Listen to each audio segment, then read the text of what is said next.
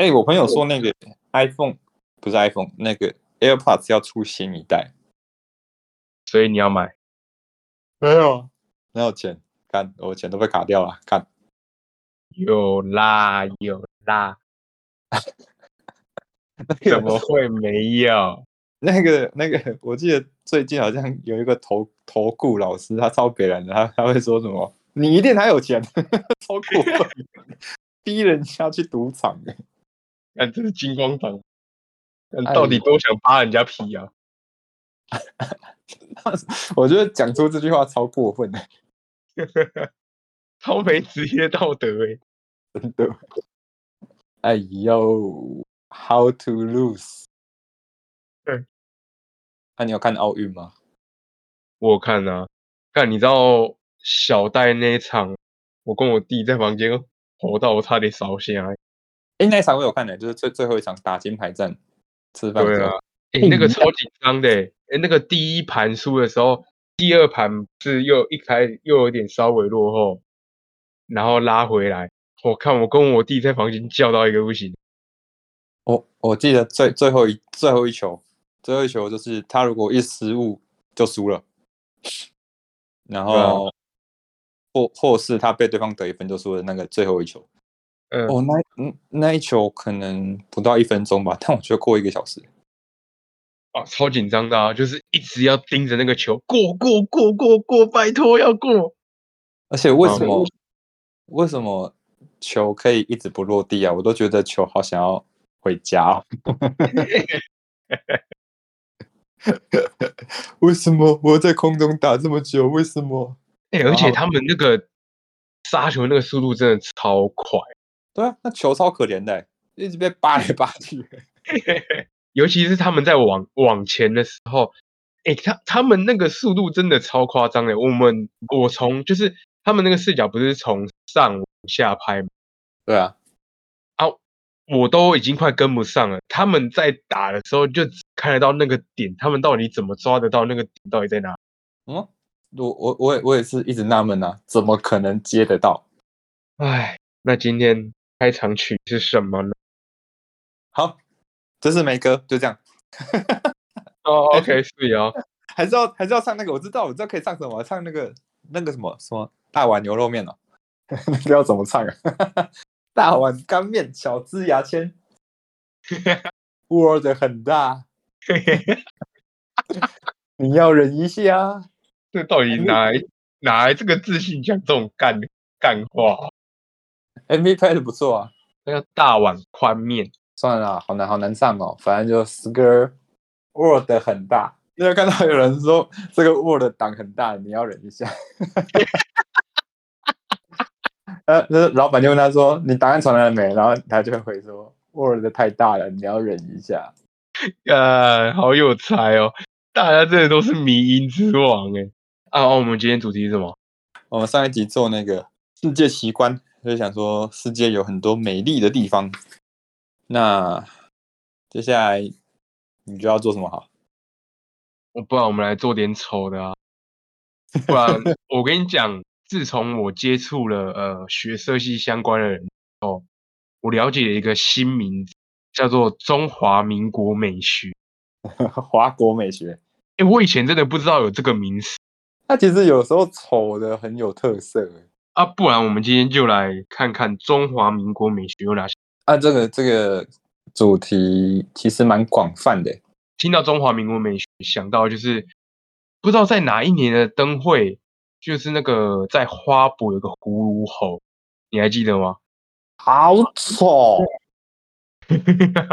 大家都批评那个丑到爆啊！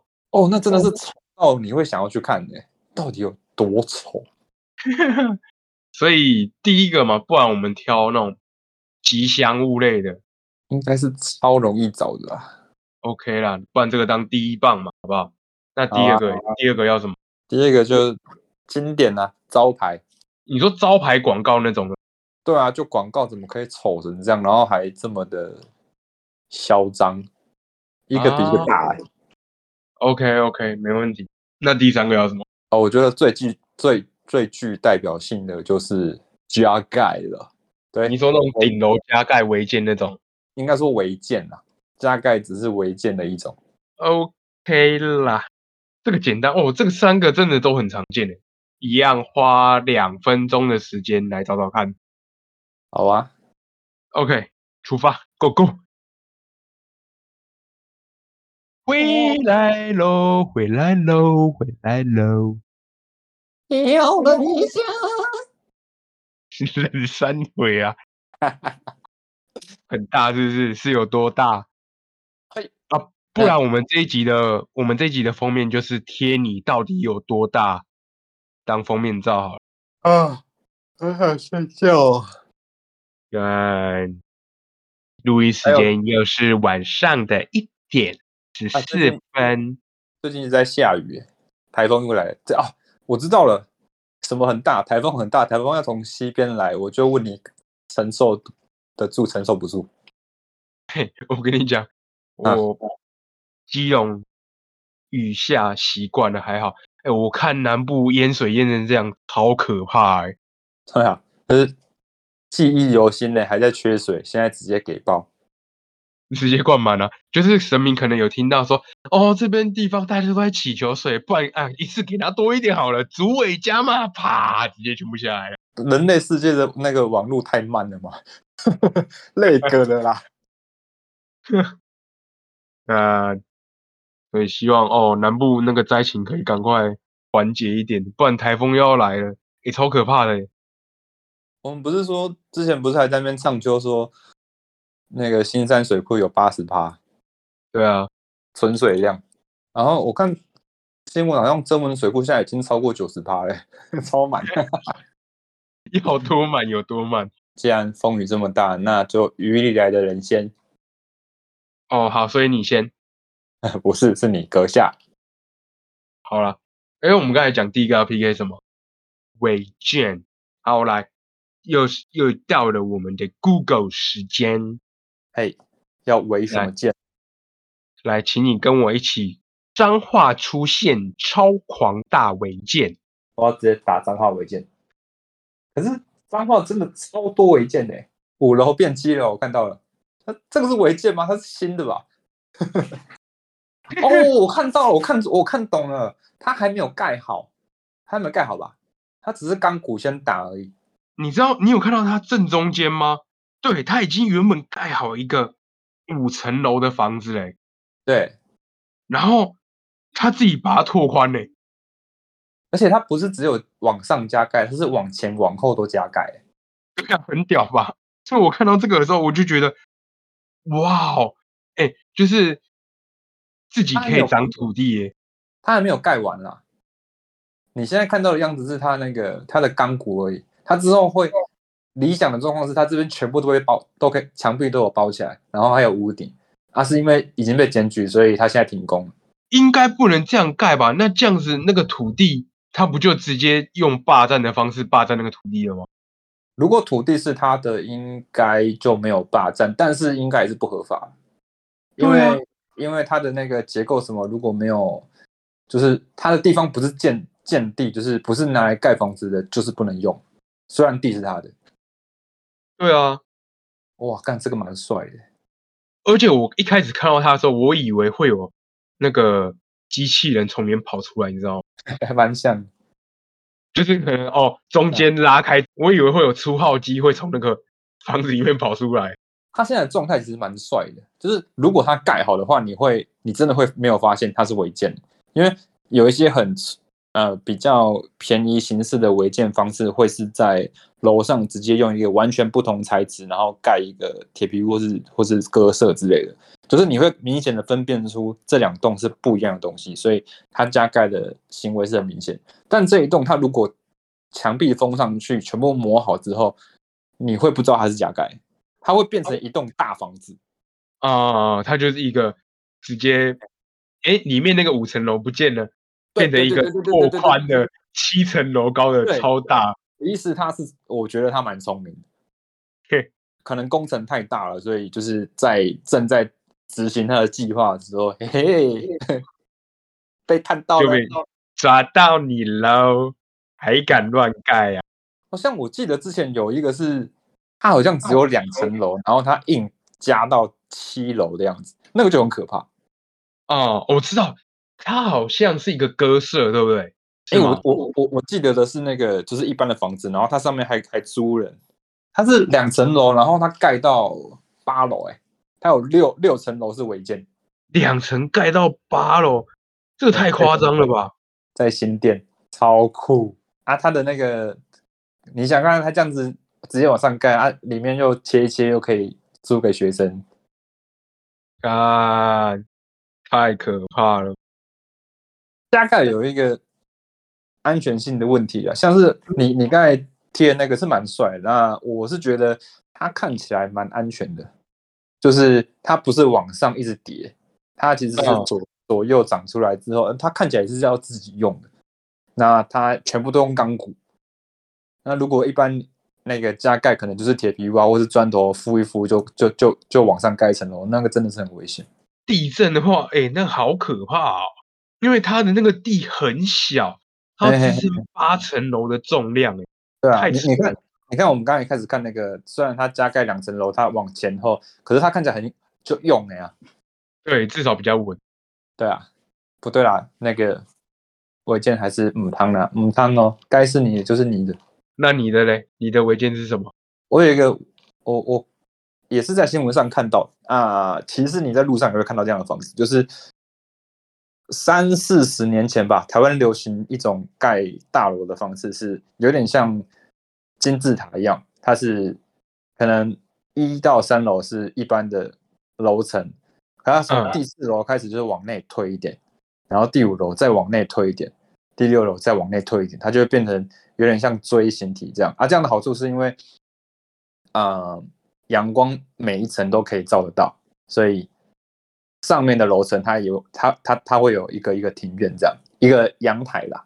啊，有图片吗？有图片可以看吗？这个案例在永和，不过台北市也有很多，我觉得其他县市应该也会有。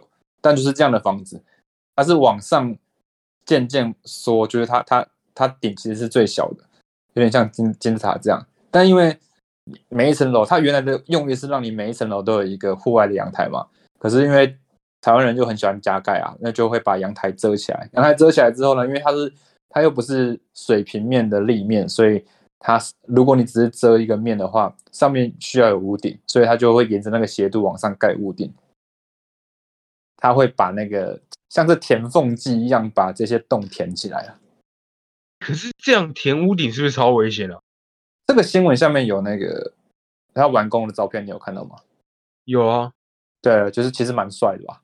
有点像《福音战士》里面那个梅里的宿舍，就那那阵子流行这个东西。可是当大家全部加盖之后，它就会变成这个新闻说像是日式城堡了。啊，日式城堡好看那么多？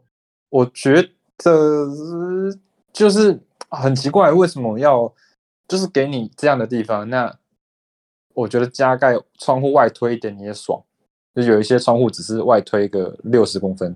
你到底可以放什么东西在那个窗台上？就是我我发现加盖很奇怪，就是为什么就是要外推这么多东西？因为房子内你要怎么弄是你家的事嘛，可是房子外是其他人都会看到的。可是大大家的心态好像就是，反正房子外我看不到，我用到爽就好了。那每个人都有这样的心态的话，呃，铁窗啊，冷气，你看冷气就直接。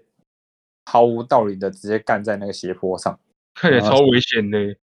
最上面那一层，甚至那个屋顶是用布，它最最最上面那层还是违建哦，是铁皮屋。啊，真的是蛮丑。就这个是我觉得蛮奇特的啦。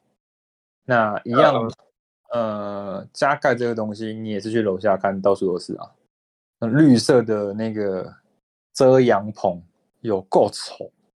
哎，其实我有看过好看的加盖，哎，哦，真的假的？你要你要你要另外加一个新的东西在旧的东西上去，但你如果有符合它原来的形状，或是颜色，或者说，或者说它的比例，其实加盖可能不会这么糟，哎，用那种绿铁皮哦，哦，盖的那个真的是，哦，真的是丑到一个，有有有一点像你今天做了一盘超香的松露炒饭，都做完了，然后直接撒一把糖在上面，What the fuck？超混蛋！这样讲起来，我今天选的那个建筑其实好像哦对啊也没有很丑哎。其实蛮有良心的，所以我一看我就觉得，嗯，他其实蛮有良心的，他不是他没有这么不管别人。啊，我之前有看过，讲到加盖，我之前有看过一个超扯的，就是 Costco 有卖那种房子，啊，我知道露营屋那种，对对对对对对对，就是真的人可以进去，可是它也也很小，可能才几平而已，但是它就是好玩，一个放在院子里面，大家会进去，那个可能外面在下雨啊，我们就改到有室内去 party 的一个空间。那啊、呃是一个小木屋的形状，然后应该是用塑胶做的吧？啊、其实不不难看，蛮蛮好看的，蛮好看的。然后我之前有看到一个新闻，就是有房东在他的顶楼买了这个这个小房子，Costco 的小房子，嗯，就直接放在顶楼租起来啊，开租，超过分。太屌了吧，这样也可以弄哦，太夸张了这个。他没有地基哦，你想想，它这个房子，它本来就是一个放在地上的东西嘛。看那个一个台风来，我家那个家就不见了吧？我记得是五千块，谁要花五千块租那个地方啊？上上一集讲这么这么漂亮的地方，这个落差落差感被剥夺感太大了。被视觉强暴哎、第二个，第二个是我们要说什么？第二个是招牌哦，招牌招牌啊，招牌，好啊，来招牌嘞，招牌哦，招牌，我跟你讲，这个我就直接讲我亲身经验啊，什么撞鬼啊？不是撞鬼，就是选举的时候，哎，哦，诶，应该是因为现在是不是有法律规定说不能有太多奇怪的文宣，跟啊对啊就是对啊对啊宣传。对啊，嗯，这那我跟你讲，是吧？我还记得我小时候，因为我高到我高中的时候，因为我都还通勤，嗯哼，然后一定会经过基隆市区。哦，一到选举，那个真的之可怕的。它怎么可怕呢？百家争鸣。那因为台湾的政党又多，你知道吗？尤其是在选立法委员的时候，无所不用其极，不知道什么挖国小的党都会派出他们的候选人，各个党他们代表的颜色，然后党徽五颜六色，什么都有。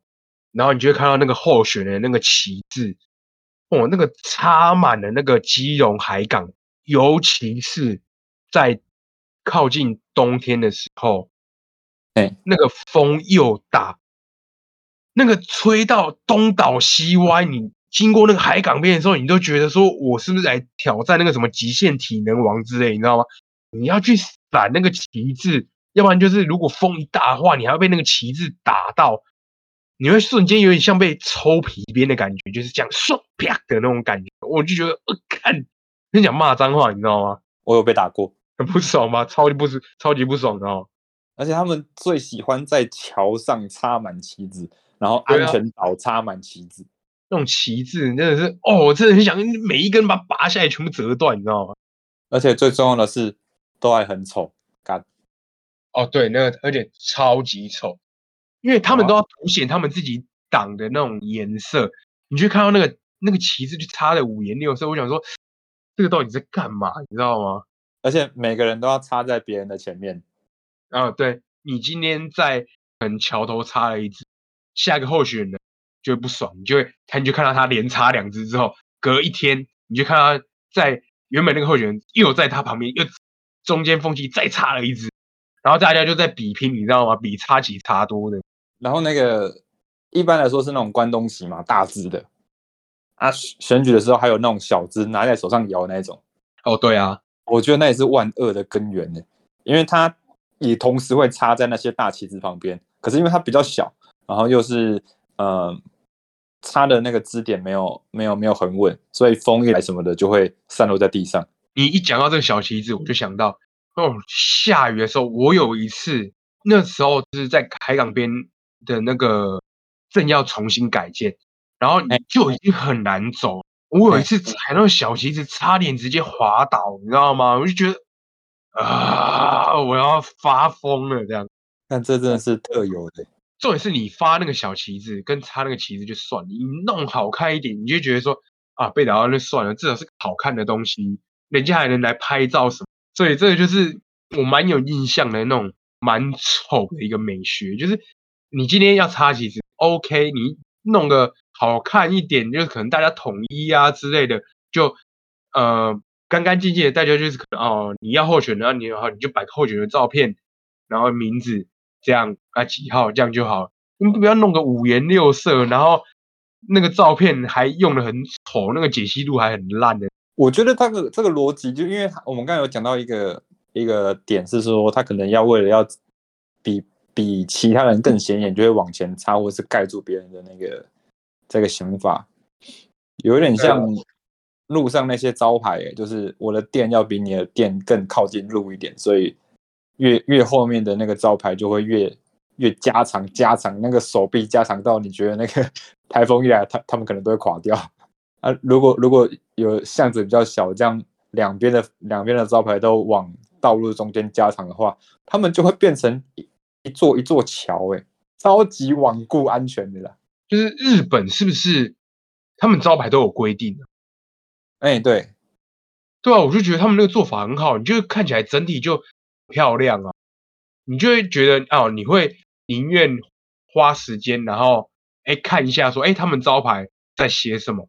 像台湾那种哇，一个比一个大，你就觉得哦，我只想赶快走过，不想跟他有任何关系。这是你的招牌噩梦。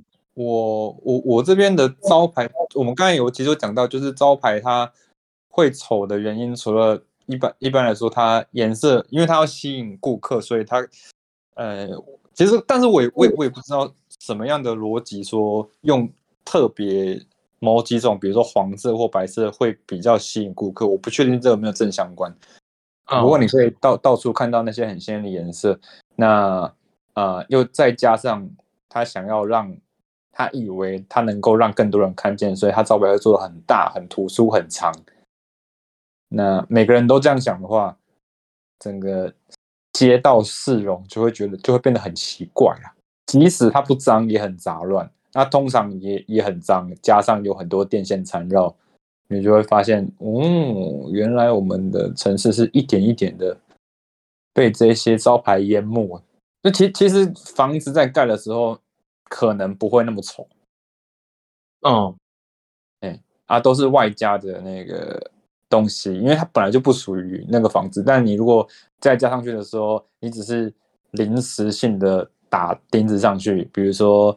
呃，铁窗啊，然后那个招牌、冷气，直接甚至电线，直接连整都没有整线，就直接一坨打在墙壁上。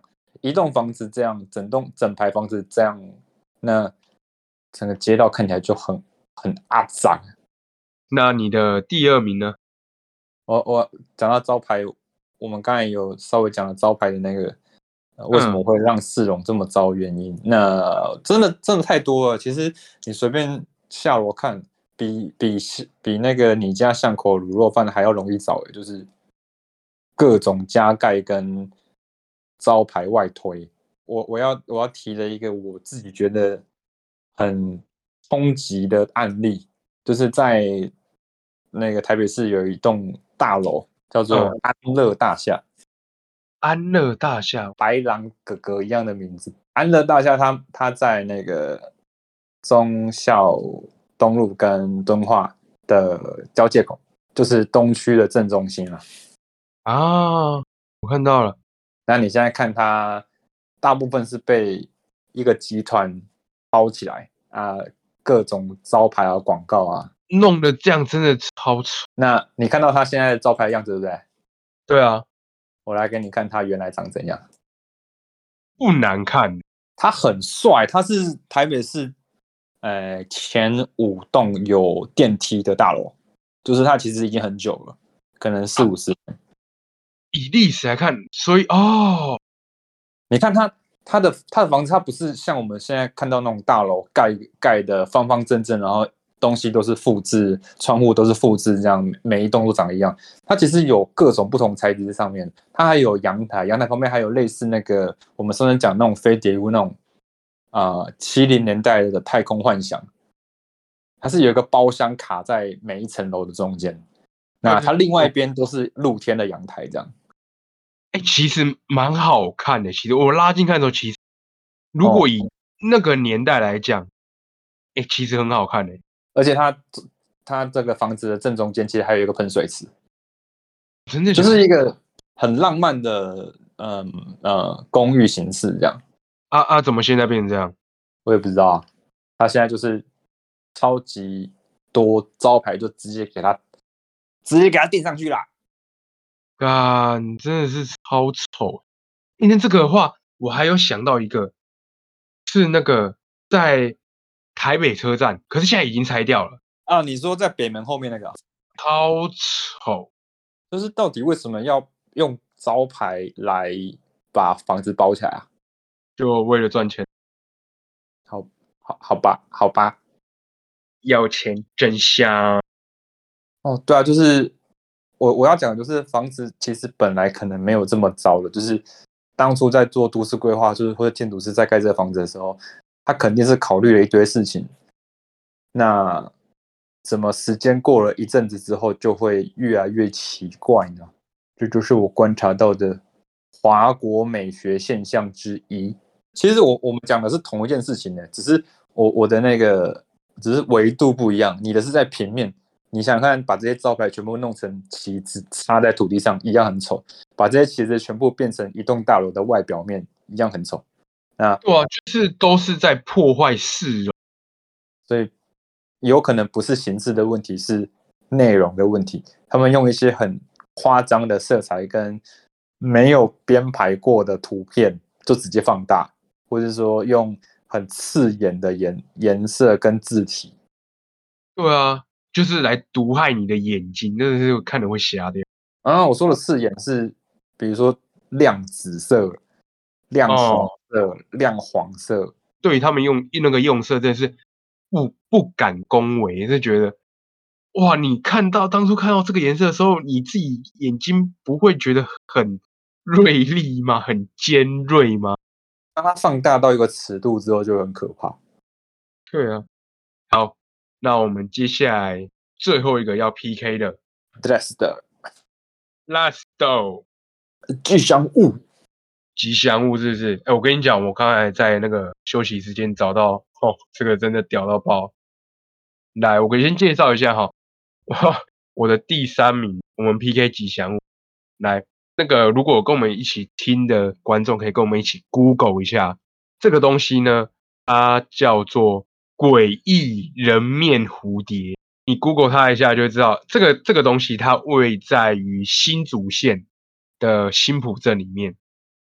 啊，这个吉祥物哦，真的是你会看到之后，如果你已经有 Google 的话，你一看上去，你真的会觉得毛骨悚，这是傻小，超可怕的。好丑。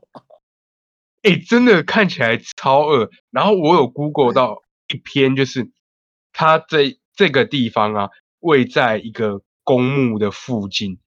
哎，你那个。只要夜色稍晚一点，你走经过那边，我还不直接吓出尿来？我跟你讲，这真的好丑啊，可怕死了！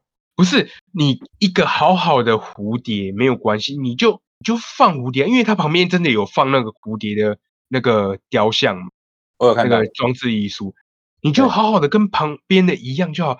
你为什么要特别去加一个人形，然后还在那边招手干嘛？是在招魂吗？哇，这个很强哎！这个有够丑，真的丑到爆！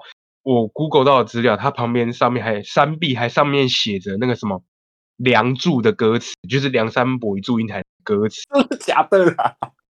哎，你那个真的你在上面看到，你会觉得说，这个应该是哪个？就是那个礼仪公司弄的吧？我我觉得你你羞辱礼仪公司，对不起，我跟礼仪公司抱歉。看起来真的真的超可怕的。我我来形容这蝴蝶长怎样？蝴蝶有分身体跟翅膀嘛？啊，它的翅膀跟就没什么挑剔啊，就是蝴蝶翅膀。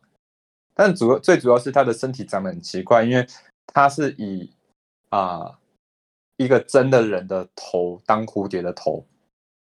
对啊，这样就算了，因为有一些。吉祥物你知道就会拟人化，但它其实也不是拟人化蝴蝶，它是直接把人头放在直接接在蝴蝶身体上。那这样也就算了，它可能是一个啊形象化的一个过程。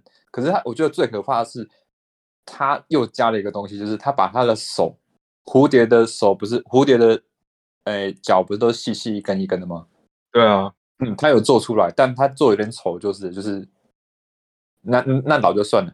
他在最前蝴蝶的最前面的那两只，呃，应该说蝴蝶的脚嘛，他也拟人化成人类的手，好可怕欸！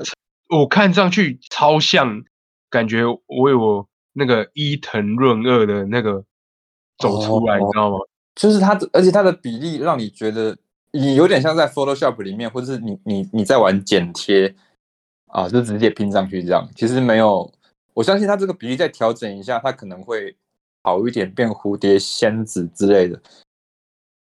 呃，我觉得不会，呃，因为他就是用一个人的身体，人的上半身，对你看那个图片看上去就有一觉得很像一个裸体的人，然后脚变成蝴蝶，你知道吗？好像不知道中了什么什么什么病毒一样，你知道吗？超可怕有点像肉瘤。其实对啊，我觉得主要是比例的关系，因为他他如果是用真的人去合的话，可能还还没这么糟。但是因为他现在的手也不在人类的身体的手的位置，啊，对，没错，他是在已经跨到你那个胸部的位置，他其实是没有肩膀的。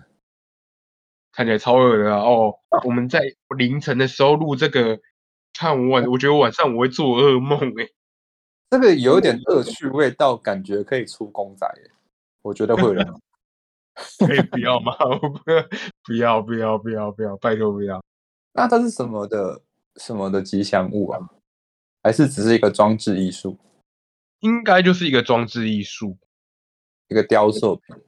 对啊，哦，它在公路旁边，对啊，我我才说会看起来，如果只要夜夜色偏晚一点，你看上去你真的觉得你会毛骨毛骨悚然，你会吓到，可怕吧？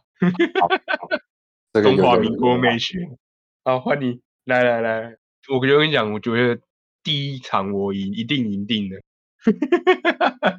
讲讲讲到吉祥物，我就想到为什么大家要有吉祥物啊？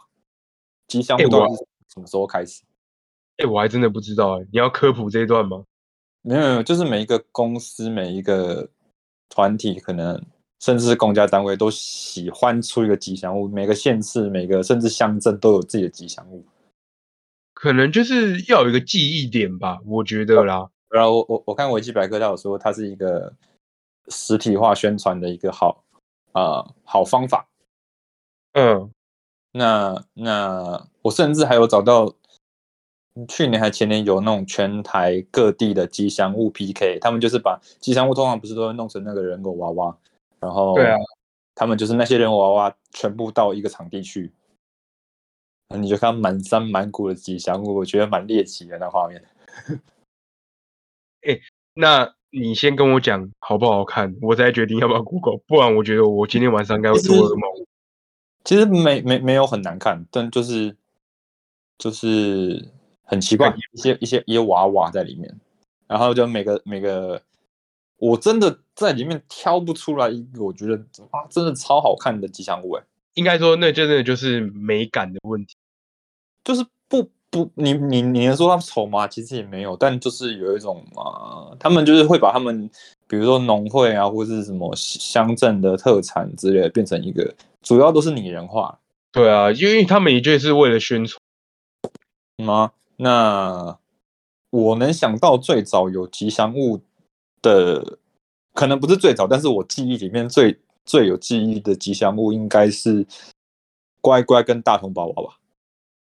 哦，对，然后我我我我其实也觉得没有那么可爱。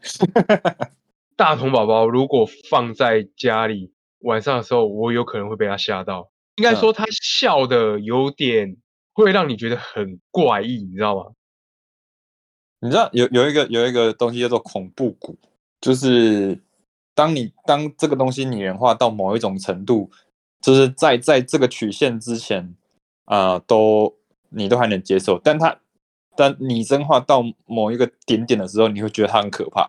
但是过了过了那个曲线之后，呃，可怕感又又不见了。就是当你东西越做越像真的人，你会分不清楚他是真的人还是假的东西的时候，啊、那个点点是最可怕的。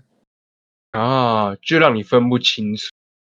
对，然后呃，很多 AI 或是或是或是机器人的脸就会，你会看到很多假人，尤其是充气娃娃，你就会觉得其实蛮毛的。应该说你没办法去判断说他到底你要把它定义为真人还是定义为假人这样。刚才那个蝴蝶就就是恐恐怖的恐怖啦。啊，那你的呢？你的是什么？来，请你端出你的菜。我我觉得它，我我这个不恐怖，没有比起蝴蝶来讲，它的惊吓指数没有这么高。诶，它也不能算丑，但我觉得很怪。怪那是哪个？来来，我跟你一起，我来 Google 看看。一零一的吉祥物，一零一的吉祥物，一零一有吉祥物，你不知道吧？哎、我真的不知道哎、一零一有吉祥物来，你绝对会笑。我怎么觉得有点像是呃某种情趣用品？飞机杯，对啊，为什么要 做成这样啊？为什么？而且你知道吗？我 Google 一零一吉祥物之后，它旁边有一张图就是飞机杯。我觉得到底是这样就一零一哪一个形象让他觉得可以做圆圆的，然后有一条一条线？头该不会是就是它那个防止地震的那个叫什么？哦，你说阻尼器吗？干，有可能是诶、是吗？是是用那个感觉下去做吗？有可能呢、你突破盲点了。重点是它那个阻尼，如果是阻尼器的话，看起来也太可怕了吧，太怪了吧？啊试问一般的观光客会知道阻尼器是什么吗？呃，I don't know，这个这个吉祥物为了要推广你的公司、你的大楼，你放了一个，然后我觉得最幽默就是它的它的眼睛跟嘴巴，你看得出来是什么吗？它有嘴巴吗？我看一下，看看起来像嘴巴吧，还是鼻子？哦，那个是嘴巴，那是嘴巴，那是嘴巴。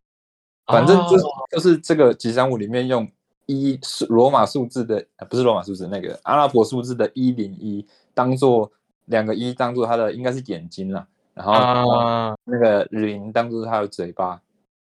哦，我第一次看到就哦合理，嗯，有一点就是为了怕别人不呃认不出来这是一零一的吉祥物，而直接在他脸上写一零一，其实蛮直觉的。